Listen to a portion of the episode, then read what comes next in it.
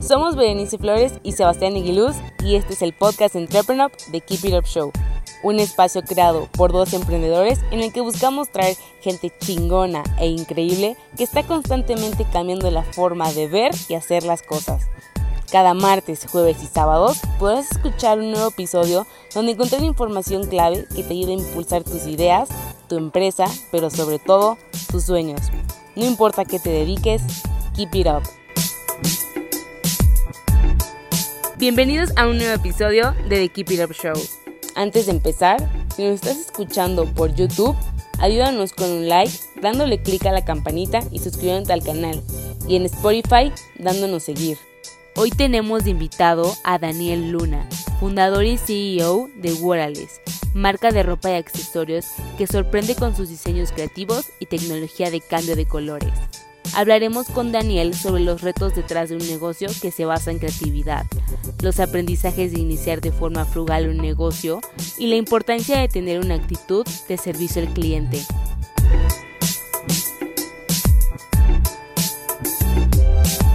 Hola, muy buenas tardes y bienvenidos a otro episodio de The Keep It Up Show. Aquí Sebastián Aguiluz, cofundador y de Entrepreneur, y estoy aquí con Daniel Luna, fundador de Worales. ¿Cómo estás, Daniel?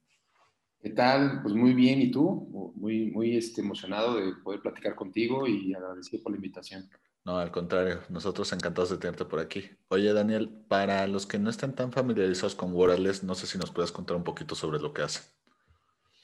Claro, este, Worales es una marca eh, que hacemos principalmente playeras, eh, cubrebocas y barnices de uñas que cambian de color. Nosotros producimos 100% hecho en México este, playeras como la que traigo puesta, que cuando sales al sol todo el estampado se colorea de colores y cuando estás en la oscuridad, este, brilla en la oscuridad. Y también tenemos otros efectos. Recién sacamos, por ejemplo, con todo este tema, este, de, no, tanto de moda casual, sino de ejercicio, unas playeras que cuando sudas aparece un mensaje. Por ejemplo, aquí, estos cubrebocas estamos por, por lanzarlos, que cuando respiras, Ok. Para los que nos están escuchando en, Spotify, se hace como que una, una, bola blanca, ¿no? Tú tienes el cubrebocas, este color este gris, bueno, tiene un diseño así. Cuando respiras, este, cambia de, de, gris a blanco. Cuando exhalas, se vuelve blanco. Cuando inhalas, se vuelve otra vez gris. Y tenemos también de varios diseños. Tenemos uno de una, una boca con una lengua que cuando respiras, el morado se vuelve verde. Entonces tienes un producto interactivo que, dependiendo, este, las playas, por ejemplo, lo que más hacemos es con el sol, pero también con la temperatura. Igual los barnices de uñas, tú te pintas las uñas y cuenta las tires de color este, azul y sales al sol, se vuelve color morado. Y lo, lo relevante es que, bueno, es una tecnología que, que, nosotros hacemos desde cero y que hemos aplicado pues, en estos productos, pero estamos en constante desarrollo. Y pues bueno, de eso se trata Worales. Todo está actualmente eh, bueno, tenemos cuatro unidades de negocio. Eh, sin duda, antes de la pandemia estábamos ya también entrando en tiendas departamentales, en, tiendas grandes, de, presencia en todo el país. Pero sin duda, a raíz de la pandemia nos hizo enfocarnos en, lo digital y al día de hoy este, nuestro fuerte es, es en, digital y principalmente nuestra página de worldes.mx. Oye, Daniel, cuéntanos un poquito el origen secreto. ¿Cómo, cómo te vino la idea de estas playeras? Eh, ¿Fue algo que desarrollaste de cero? ¿Fue como luego pasa que ves una idea similar en otro país y te das cuenta que en México nadie ha sacado o aprovechado ese mercado? ¿Cómo, cómo fue el proceso?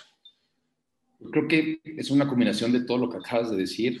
Este, la idea empezó como clásico en, en un proyecto de la escuela este, ya sabes, de, de, en equipos y hagan un proyecto y a lo largo del semestre lo van a elaborar y, lo presentan al final, ¿no? Yo sí creo que el, de los mejores momentos para, para, emprender es mientras estás estudiando. Creo que se puede emprender en cualquier momento, o sea, desde, o sea no hay una regla cuadrada, pero sí, en, en, en, mi caso, yo me metí el chip de vamos a emprender mientras estamos estudiando porque es un buen momento pues, para, para tener mucha prueba y error donde las responsabilidades a veces no son tan grandes como en edades posteriores. Entonces, el, el, el, proyecto surgió así, vimos muy sencillo que en Estados Unidos había unas playeras este, que cuando las tocabas cambiaba de color con la temperatura, que salieron en los noventas y que tuvieron un boom en Estados Unidos principalmente y después desapareció. Pero más que nada no fue el tema del cambio de color, sino desde un inicio lo que nos apasionaba este, era hacer una marca, una marca que transmitiera una idea pues muy original, creativa y que el producto fuera igual original y creativo y que el mensaje fuera original y creativo. Entonces, tener una marca de un producto que uses en tu día a día, o sea, que tú te puedas poner algo de lo que hiciéramos en todos los días o que eh, para mí era una idea que, que, me fascinaba y me fascina a día de hoy, este, porque es una manera como de, que tus ideas y de que una oferta nueva y diferente que puedas tú darle al mercado, pues la gente lo, o sea, para mí que la gente lo, lo compre y lo use, esa idea inicial fue como que lo que me enamoró de, seguir un proyecto como este y fue a raíz de cómo damos un diferencial, cómo, cómo nos volvemos diferentes desde el inicio este, encontramos lo del cambio de color. Ahora, el cambio de color surgió como, estaría padre que los, los diseños, el estampado dentro de la playera cambiara de color. Esa fue la idea, ¿no? Y ya en la escuela lo desarrollamos. De hecho, de esas playeras que te digo que cambian, también caras, pero compramos una que todavía hay una empresa ahí que las vende y cortamos así el, hicimos un diseño de una flor, por ejemplo, y así tal cual cortamos la tela en forma de flor y la pegamos así con un ponchado en la playera, porque no sabíamos si existían tintas o cómo era el proceso. Y pues así, así quedó, ¿no? Entonces, este, eso fue en el último semestre de mi preparatoria, imagínate, tenía yo 17 años. Eh, cuando pasé la carrera, este, yo traía pues este chip emprendedor, tuve varios intentos de emprendimiento, este, tuve clásico que el el tipo Uber de no sé qué, este, hice una mini empresa de, soluciones publicitarias para micronegocios, hicimos como un, este, como periódico muy local en, una zona del Estado de México, este, y después queríamos una aplicación, y, todo un rollo, y, varios proyectos así, hasta que pues, decidimos continuar con esto. Yo, yo inicié la empresa con, con, dos personas que actualmente ya no están, este, que también ahí es todo un aprendizaje. Uno era mi, es mi mejor amigo, de mis mejores amigos al día de hoy. Afortunadamente, rompiendo la relación de, de, negocio, seguimos siendo muy buenos amigos, pero la otra era mi, la que era mi novia en ese tiempo, entonces imagínate. O sea, ahí hay mucho de aprendizaje de cómo escoger este, tus socios. No, digo que, que, mi caso sea el caso de todos, pero me dio un muy buen aprendizaje. Este, y bueno, es, decidimos como dar, continuar este tema del, oye, ¿te acuerdas de ese proyecto, las playas cambian de color? Deberíamos de ver el cómo sí poderlo hacer. Entonces yo mi idea original, siendo completamente franco, pues era irme a China, conseguir algo de allá y ser distribuidor y meterlo en nuestros productos. Ese fue como mi caminito. Dije, porque por ahí podemos hacerlo esto viable. Este, entonces, este, afortunadamente respetaron mi beca en un programa en, un verano allá en Asia y, escogí ahí específicamente para, para pues, ver proveedores, ¿no? Entonces era un semestre, en, el programa era en Hong Kong y saqué también mi visa para, mainland China, o sea, China continental. Y, y mientras pues, muchos amigos se iban pues, de fiesta o se iban a, a, a, visitar o de turistas, yo me fui a varias ciudades estratégicas dentro de China a hacer citas, porque yo tenía cita, yo ya tenía mi agenda de citas con potenciales proveedores por allá. Y ya ahí pues vi que hay, hay, hay, algunos muy orientados a temas industriales de cambio de color, hay otros orientados a como sellos de seguridad que cambian de color cuando se aumenta la temperatura a un cierto punto y cosas así, pero no había tanto lo que yo pues, buscaba. Por ahí me traje como que muestras de lo poco que encontré o de, de lo que pude como ver. Y dije, bueno, pues no, no, no solucioné este tema, no encontré nada allá y estando aquí en México, este, empezamos como, eh, me empecé a juntar con, con una persona que era químico que nos daba cierta consultoría. Realmente era yo quien empecé a leer del tema de coloración, de pigmentación. Y te hablo de que todo esto es un proceso de años entre lo que estudiaba la carrera este, empecé a hacer pruebas y error y a documentarme y a saber, pues, hacer mi tarea de, qué, de cómo hacer esto viable y poco a poco me, me encontré la forma de yo empezarlo a producir desde cero aquí en México, donde yo escojo los colores y escojo las formulaciones. Y eso fue lo que a lo largo de todo ese tiempo este, este, empezamos nosotros ya a hacer nuestro material que cambia de color.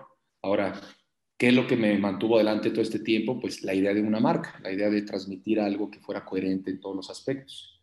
Este, no tanto lo veía como por, por, por el dinero, por algo así, sino yo realmente creo que, que es una extensión mucho de lo que, lo que soy, de lo que quiero transmitir y con suerte poco a poco hemos hecho una comunidad que va creciendo cada año más desde el año pasado que nos metimos de full a lo digital. Entonces, pues eso es por un lado y, por el otro lado, pues la manera que lo hice viable fue meterme mucho al sector textil, porque como sabrás, mi primer producto y lo que más vendemos al día de hoy, pues son tanto las playeras, primero, ahorita el tema de los cubrebocas, pero yo también, yo, yo empecé sin dinero la empresa, o sea, yo no tuve como este, ay, bueno, aquí está un capital que me prestaron mis papás o no sé, y voy a meter esto en inventario y voy a hacer esto. No, realmente yo empecé con la pura idea, las pruebas ahí era con, como podía, este, yo era el clásico güey que en la escuela vendía dulces, sea, que, que se, se, llevaba así su, su, su, toda su dotación y de ahí como podía vendía los, los emprendimientos que te digo que hice antes de esto de ahí sacaba una lana y de ahí iba financiándome, hasta que eh, hice mis primeras tintas y esas primeras tintas hice una primer playera, que de hecho estaba bien padre porque era un foco, que cuando sales al sol se prende el foco y aparece la frase, solo necesitas una idea. Y el foco se conecta a la palabra idea, pero eso aparece con el sol. Entonces pues, simbolizaba mucho como pues, todo esto de que solo necesitas una idea, pero llevada a la ejecución, ¿no?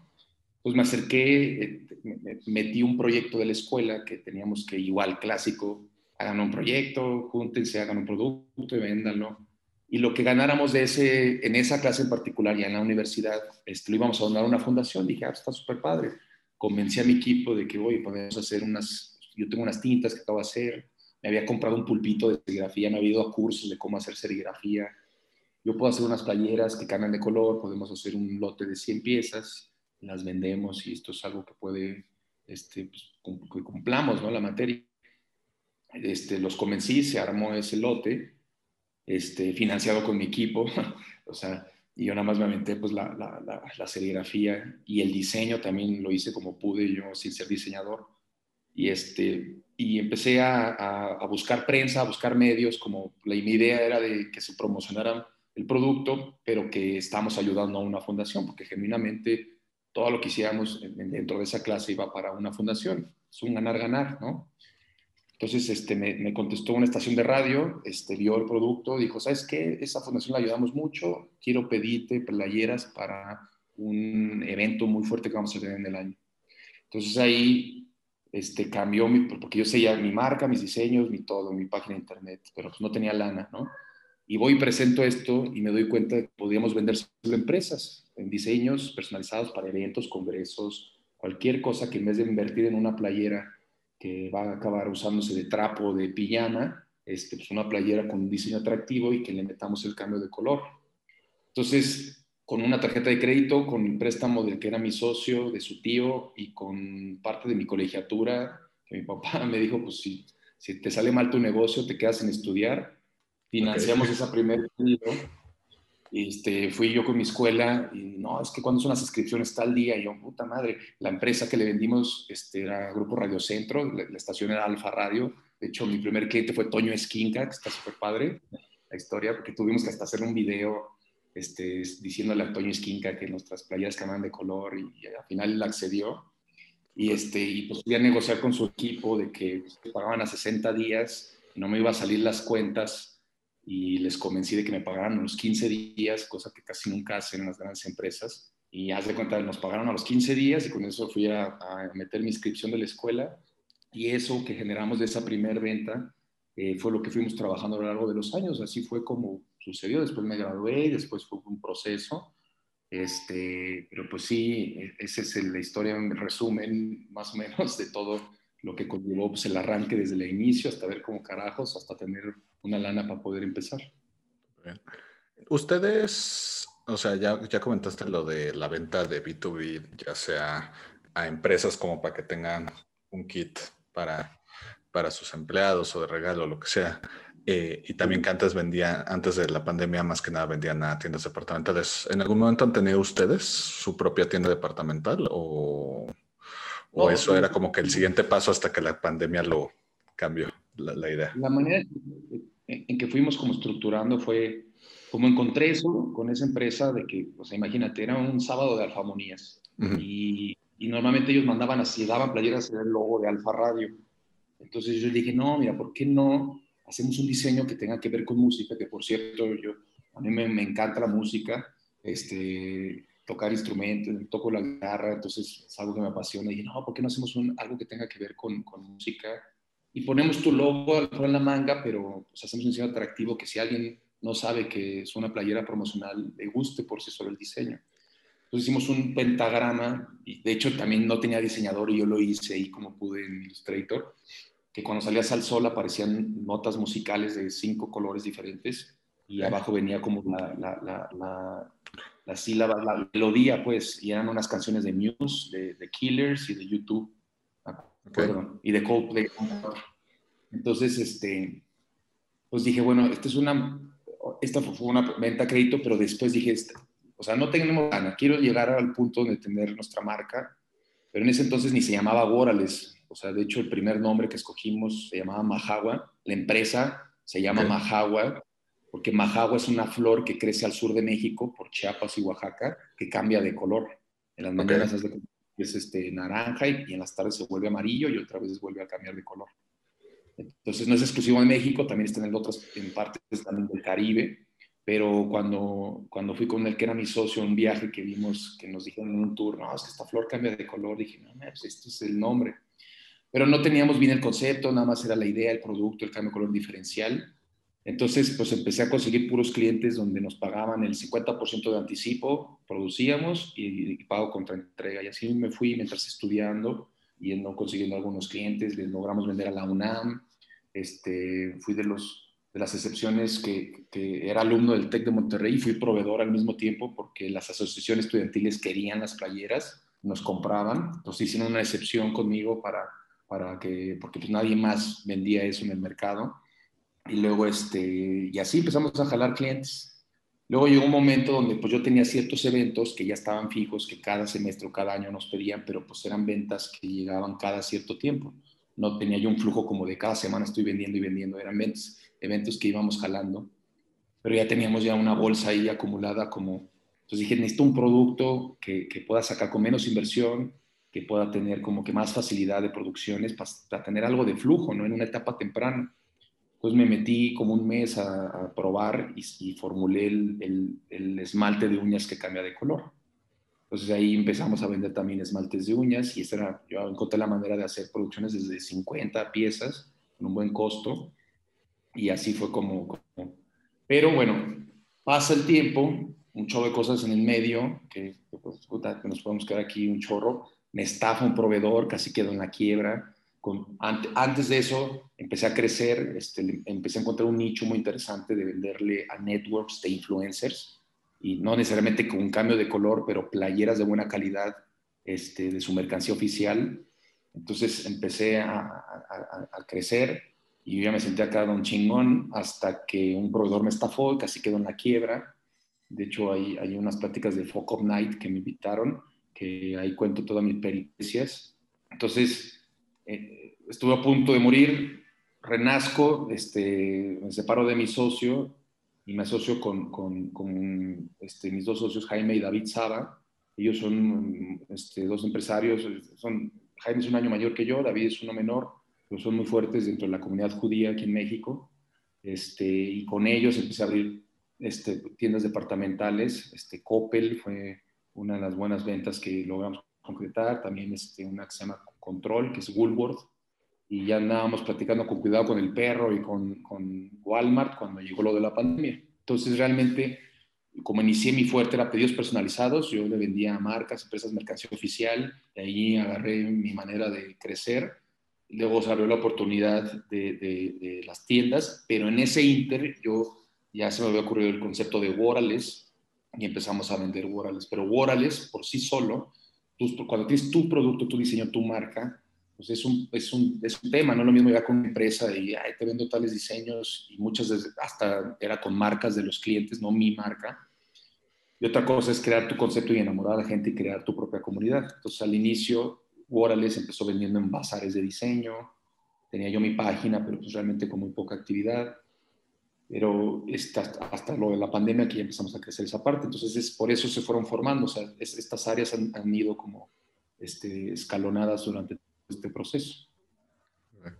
Fíjate, Daniel, que yo creo que lo que a mí más me preguntan en lo que hacemos en Entrepreneur es cómo conseguimos ponentes como tú, cómo conseguimos patrocinios, etcétera, porque es algo que pues, ahora sí que no te lo enseñan en la escuela y justamente por eso creamos este tipo de espacios para enseñar un poquito lo que no hay eh, exclusivamente dentro del salón. Entonces, por ejemplo, tú que, o sea, quiero, quiero otra, otro panorama de lo que yo les digo, pero tú que te dedicas a hacer tanta venta B2B, que para los que no conozcan, B2B es business to business, ¿cuáles serían algunos tips que le pudieras dar a las personas que, ya sea que quieren empezar un negocio que, está, que necesita ese tipo de ventas o que ya tienen uno y simplemente no encuentran la forma de, de hacerlo? Me interesa mucho porque yo les vendo servicios y en tu caso tú les vendes un producto.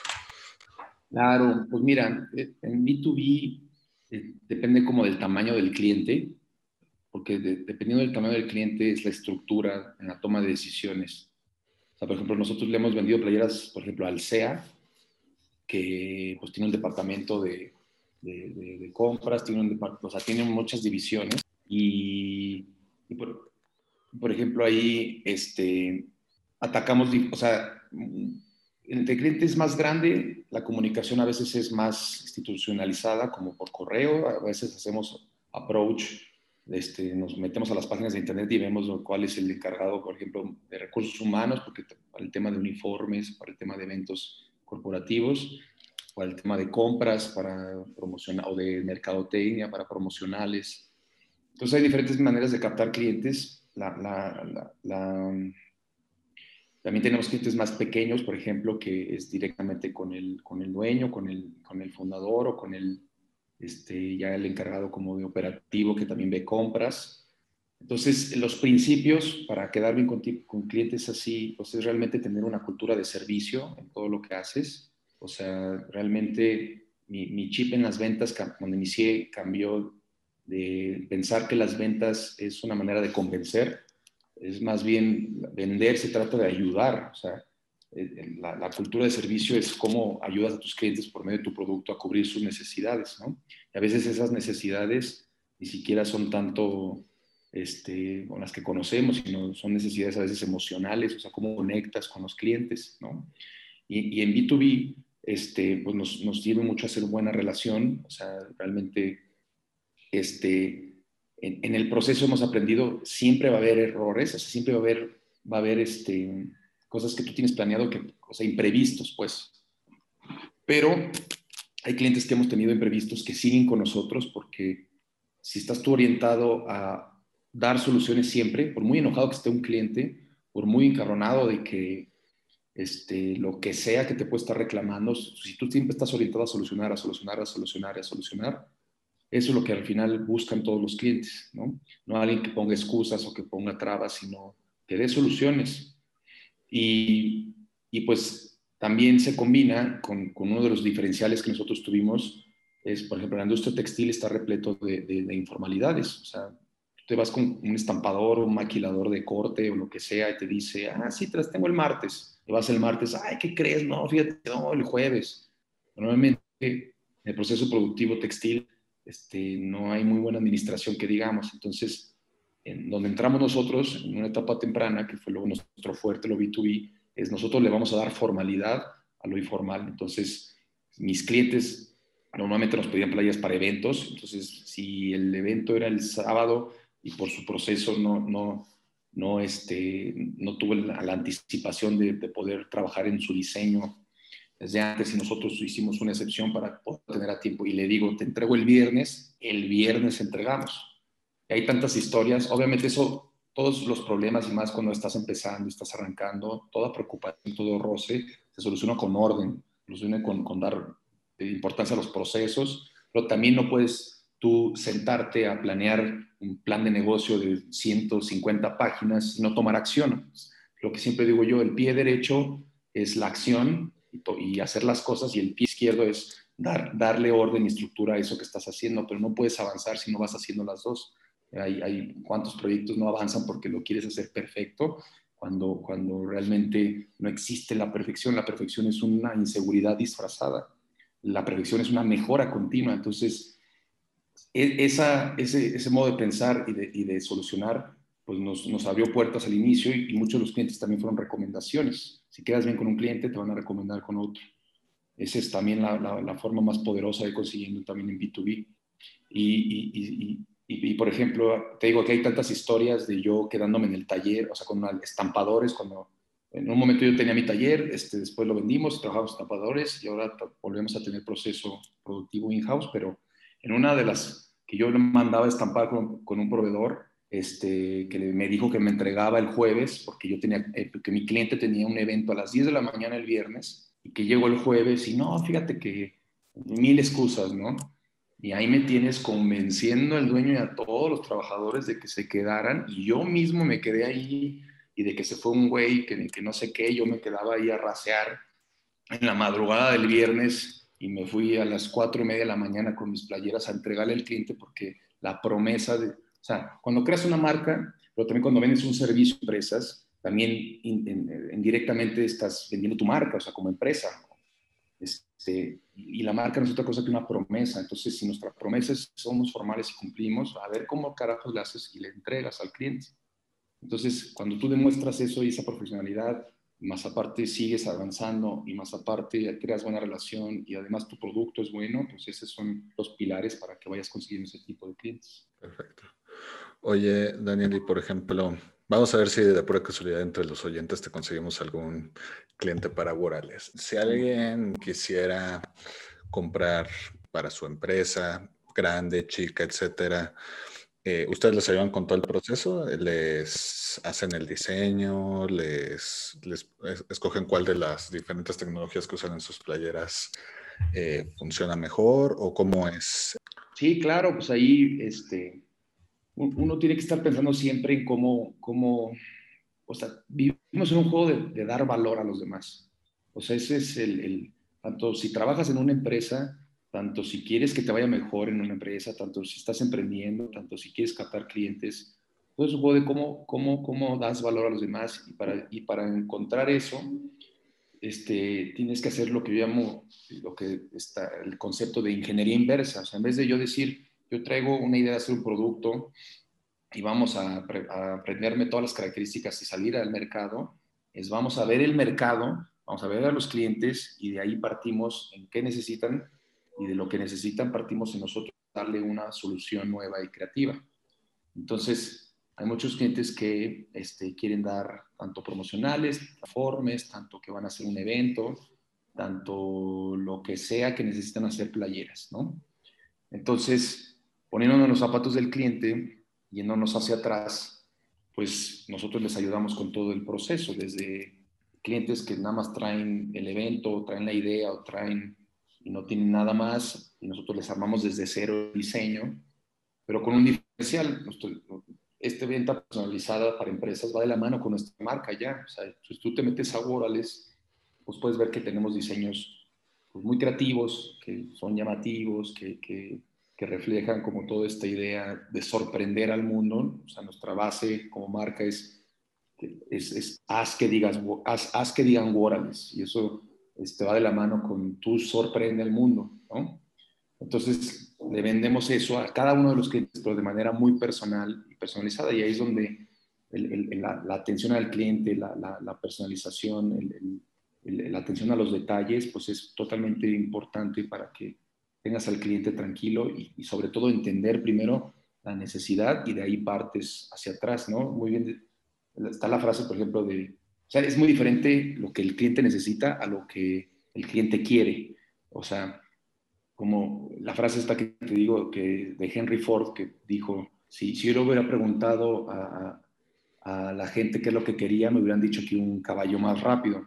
Cuando Henry Ford pues, inventó la, producción en serie del automóvil, ni siquiera inventó el automóvil, la producción en serie masificada del automóvil, ¿no?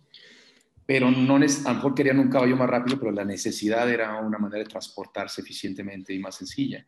Entonces, la necesidad estaba ahí y él encontró una nueva forma de darles, de cubrir esa necesidad, ¿no? Entonces, pues, estamos en un juego de, de, cubrir esas necesidades dando doble valor a los demás. Entonces, ese es nuestro proceso, digo. Perfecto. Oye, Daniel, y por ejemplo, tú que antes, o sea, sin la propia tienda departamental, pero antes tu producto se movía en tiendas departamentales y ahora dijiste que justamente ahora la mayoría se mueve con e-commerce. Tomando todo esto en cuenta, ¿cómo, ¿cómo has vivido tú el cambio desde dentro? ¿Qué posibilidades el e-commerce te ha dado que antes no, no tenías? Ahora sí que, sin decir cuál es mejor o peor, porque yo creo que las dos tienen sus puntos fuertes, ¿cómo te ha cambiado tu panorama la venta en e-commerce ahora que estás en un e-commerce? Pues mira, todo parte de como negocio, ¿qué, debe ser lo más importante para ti? Y por ejemplo, para nosotros, nuestra razón de ser y lo que nos despertamos todos los días es nuestro público final, el usuario que va a acabar usando la playera. ¿no? Entonces, un pro de las tiendas o de los mayoristas, en este caso tiendas departamentales, cadenas, pues es que tu cliente es la cadena y, los que van a comprar el producto son tus clientes indirectos, pero son clientes más bien de tu cliente, ¿no?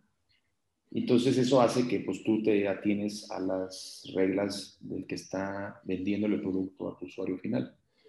Entonces, pues sí, puede ser, si lo sabes hacer, puede ser muy buen negocio, pero también tiene sus detalles como que pagan unos hasta seis meses y a veces como emprendedor y como empresario no importa en la etapa en la que estés, lo que debes de priorizar sobre todo es el flujo de efectivo que puedes vender y tener un chorro de, facturación, pero si no está cayendo la lana a tu cuenta, hay muchas empresas que conozco que han muerto así. Entonces yo entré ahí por la oportunidad que surgió por haber, por mis primeros inversionistas, que fue, te digo, Jaime David Saba. Este, pero yo siempre supe que lo digital era el fuerte de esto que hacemos, pero no tenía yo la amplitud en recursos y en tiempo para meterle punch en su momento, pero nunca lo dejé y seguía sacando diseños, seguía vendiendo en bazares y seguía este, encontrando en algunas boutiques y, viendo cómo, cómo, desarrollaba esa parte, ¿no? Después llega lo de Shark Tank. Este, nosotros yo participé en la cuarta temporada de Shark Tank este, cuando empezamos a llegar a tracción, como no dejé la parte digital, alguien de la producción envió orales y nos invitaron. Entonces, este, llegamos ahí, yo dije, no, pues está excelente, porque pues una, yo soy fan de Shark Tank, me voy a ver muy hipster, pero pues, yo veía desde que era Dragon's Den en, en Inglaterra, después este, se fue a Estados Unidos con Shark Tank, que antes de Inglaterra había una versión japonesa, que esa no la vi, la verdad, pero después cuando llegó Shark Tank en Estados Unidos dije, wow, de Mark Cuban y que todo lo que está allá. Y luego cuando llegó aquí a México, también era de que yo, yo quiero participar, pero estaba en mi negocio, no sé, y así me iba cada año. Dije, no, el siguiente año. Pues hasta el cuarto año nos tocó este, salir. Y por fin yo, pues mis, mis socios, pues, tenía esa oportunidad de las tiendas, pero no creían tanto en la parte digital. Entonces yo empecé a tener mucho apoyo para venderle a las tiendas y a la parte digital era como mi responsabilidad ver cómo yo administraba eso. Pero llego a Shark Tank, entra con nosotros Arturo Elias Ayú y en una de las juntas me dice, no, es que esto para internet hay que meterle todo. dije, por fin encuentro a alguien que, que, que, este, pues entiende, ¿no? Este rollo, nada de que en México todavía no. Y empezamos y después, o sea, poco tiempo después llega lo de la pandemia. Entonces, más que cuál es el canal directo, cuál es el, esquema, o sea, que fue lo que me preguntaste, realmente lo que yo creo que es mejor es construir tu propia marca. Nada más que eso es más difícil de hacer, pero sí se puede hacer. Solo tienes que encontrar el camino para poderlo hacer. Construir tu marca es muchísimo más sano porque tú fijas los términos. Vender en Internet este, te hace que tu flujo de efectivo te satisfaga todas las bondades. O sea, tú compras en la página y a los tres días ya te están depositando. Entonces, tienes más margen porque tu costo es así. En tiendas departamentales tu costo es así, estoy haciendo como un, espacio y tantito más es este, el precio de venta, ¿no? En e-commerce tu costo es así, tu precio de venta es así, porque tienes que invertir también en mercadotecnia, publicidad y desarrollo de marca. A los que nos están escuchando en Spotify, básicamente el huequito era el doble en, el segundo. Sí, o sea, el, costo, si lo tomas, es un, hace cuenta, 10 centímetros, o sea, un cachito, pero tu margen es más grande, o sea, le puedes sacar hasta más del doble de lo que te está costando cuando tú produces un producto que lo estás vendiendo bajo tu propia marca. Y no está peleado con el mayoreo, o sea, uno de los, de los este, hits que hemos tenido nosotros en Worales es que tenemos un esquema pequeños minoristas para poder acercar nuestro producto a más manos y hacemos que otras personas puedan hacer negocio de nosotros. Eso para el mercado mexicano es, es, totalmente pues muy, muy, muy ad hoc. O sea, empresas como, porque esa es otra, con, con, con la comunidad judía aprendí mucho de Price Shoes, una marca que se llama Aditivo, este, marcas de ventas por catálogo. Y todas esas empresas, bueno, no Price Shoes, pero por ejemplo, o sea, empezaron vendiendo las tiendas departamentales y después encontraron una manera de mejor poner sus propias reglas y encontrar la distribución. En Internet pasa lo mismo. Puedes vender en público final y tener tu venta totalmente exitosa, pero si le agregas un modelo de distribución, eso hace que tengas una estabilidad más fuerte en ventas. Entonces, en cómo logras eso, pues es un proceso donde tienes que invertir en, en hacer una estrategia de marca, en hacer un por qué estás haciendo lo que haces. Eso se traduce en pilares de contenido y esos pilares de contenido se traducen en un plan de, ejecución de mercadotecnia que va de la mano con tu producto y eso hace que crezca una comunidad y que poco a poco la gente vaya comprándote no por el producto, sino por lo que estás representando como marca. Y para eso, o sea, te digo que nosotros eh, nos fue muy bien, gracias a Dios, y empezamos hasta a venderle nuestros servicios a otras marcas. Al día de hoy tenemos cinco clientes más.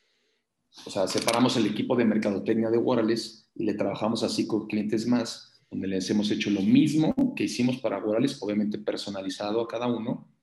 Y ahí pues es un equipo de 15 personas adicionales a Worales que, que, que que pues es también encontrar como maneras de seguir avanzando, ¿no? En la pandemia dijimos, bueno, ya valió todo gorro, enfoquemos el Internet. Y luego, bueno, ya crecimos Internet, ahora vendámosle esto a más personas. Y todo siempre cómo servimos y cómo damos valor, ¿no? Y eso pues nos ha ido, nos ha ido recompensando. Oye, Daniel, para ir terminando, a todos los invitados de The Keep It Up Show les pedimos sus tres sís, tres no para emprendedores, es decir, tres cosas que un emprendedor debería hacer sí o sí y tres cosas que debe evitar a toda costa tres mandamientos y tres pecados capitales. ¿Cuáles serían los tuyos? Pues mira, tres sí. La primera sin duda debe ser perseverancia. O sea, eh, vivimos en una era, además, pues de nuestra edad este, para abajo, o sea, los millennials para abajo, que la tecnología ha avanzado tanto que muchas cosas las tenemos de forma instantánea. Información, tú puedes ligar con alguien con un swipe right, este, tener comunicación directa con todo el mundo al, en tu celular entonces, hemos, tenemos como una cultura de inmediatez, que eso yo creo que es muy bueno porque nos facilita muchas cosas. Pero, pero cuando creas un negocio, cuando estás validando, cuando vas en tu carrera profesional, cuando estás creciendo algo que realmente importa, las cosas no son inmediatas y, no hay atajos. Hay estrategias, sí. Hay gente que, que, crece mucho más rápido que otra. Hay diferentes, pero, pero realmente toma su tiempo.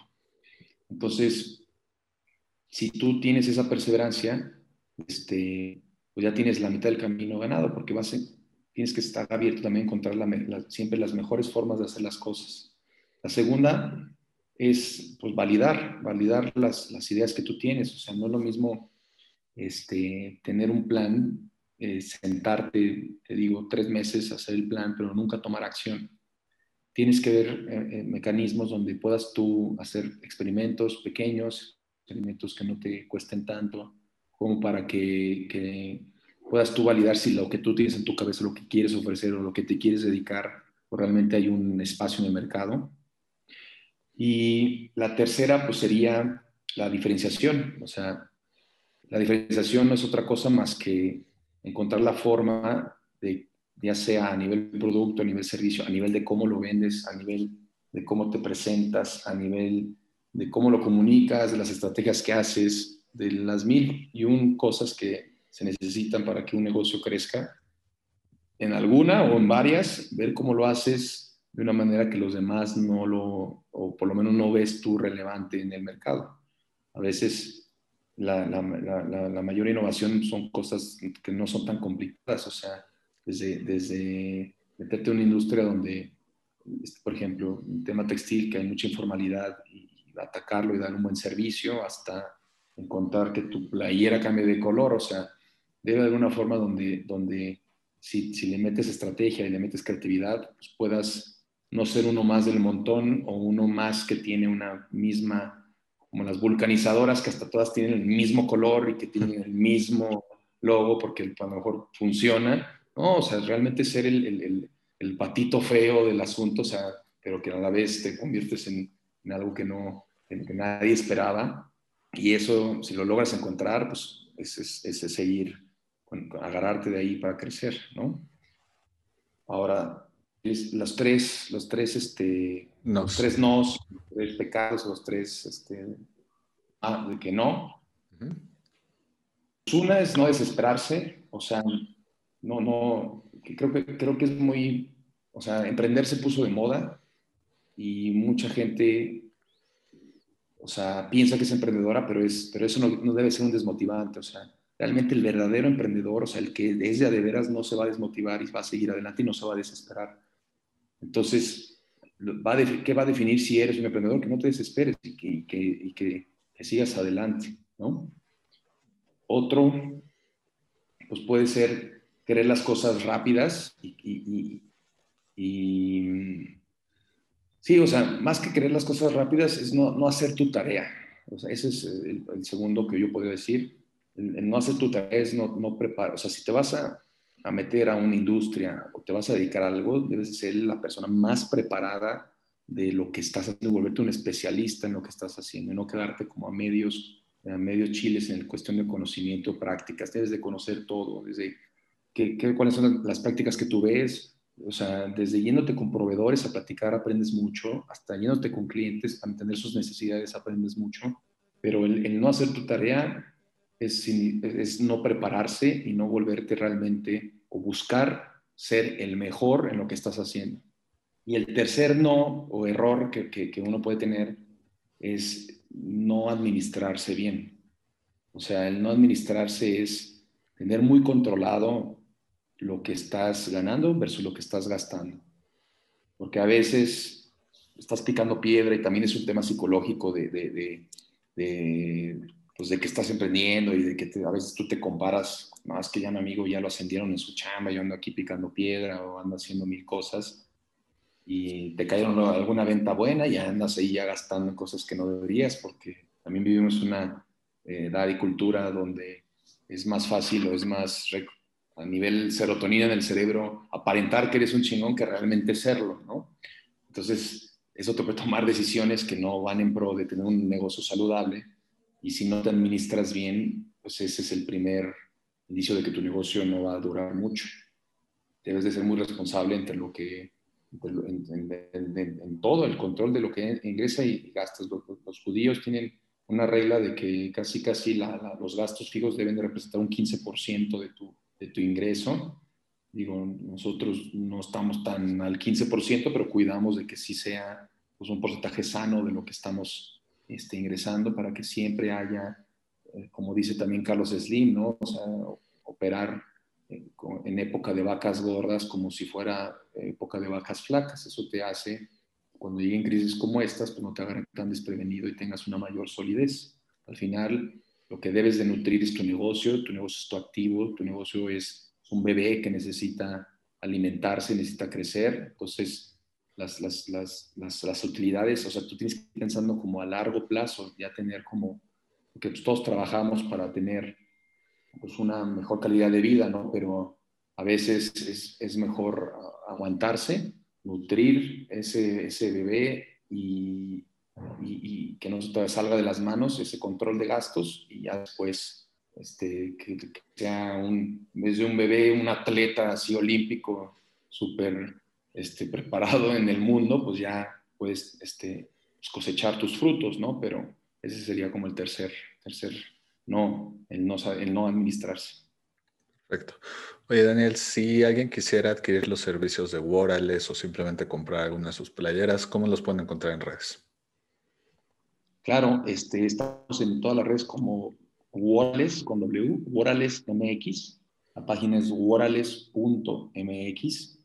y, y, bueno, ahí hacemos envíos a, pues, a todo el mundo y y también, si alguien gusta conocer o tiene necesidades de mercadotecnia, nuestra agencia se llama Luna Saba Terán, ¿sí? Luna Saba con S, Terán, que es, este, soy yo Luna y mis otros dos socios, y, este, y ahí pueden ver por nuestra carta de clientes. Le servimos obviamente a Worales, pero también tenemos una marca de trajes de baño Samanari Coast, tenemos una marca de, de, ropa para mujer, este, y unos este, leggings también de mujer. Entonces, pues bueno, ahí nos pueden encontrar. Y, y, si alguien quiere seguir la conversación, alguien que esté viendo a manera personal, este, me puede encontrar como Daniel Lunático, con K, Daniel Lunático, en, en, todas las redes sociales. Perfecto. Oye, Daniel, pues nada más quiero agradecerte por tu tiempo. Espero te lo hayas pasado también como nosotros y como decimos en el programa, keep it up. No, pues muchas gracias. Este, la verdad es que Entrepreneur es un proyecto que, que conozco desde hace tiempo, que, que que te felicito también y pues espero sigamos la conversación y te agradezco la invitación. A ti, un abrazo. Si te gustó el episodio de hoy, recuerda que puedes escucharnos en Spotify y YouTube y para más herramientas de estos temas, estamos en Instagram y Facebook como arroba entrepreneur. Si quieres seguir a nuestro invitado de hoy, te dejamos en la caja de descripción sus redes sociales y datos de contacto. Gracias por escucharnos y nos vemos en el próximo episodio. Recuerda, keep it up.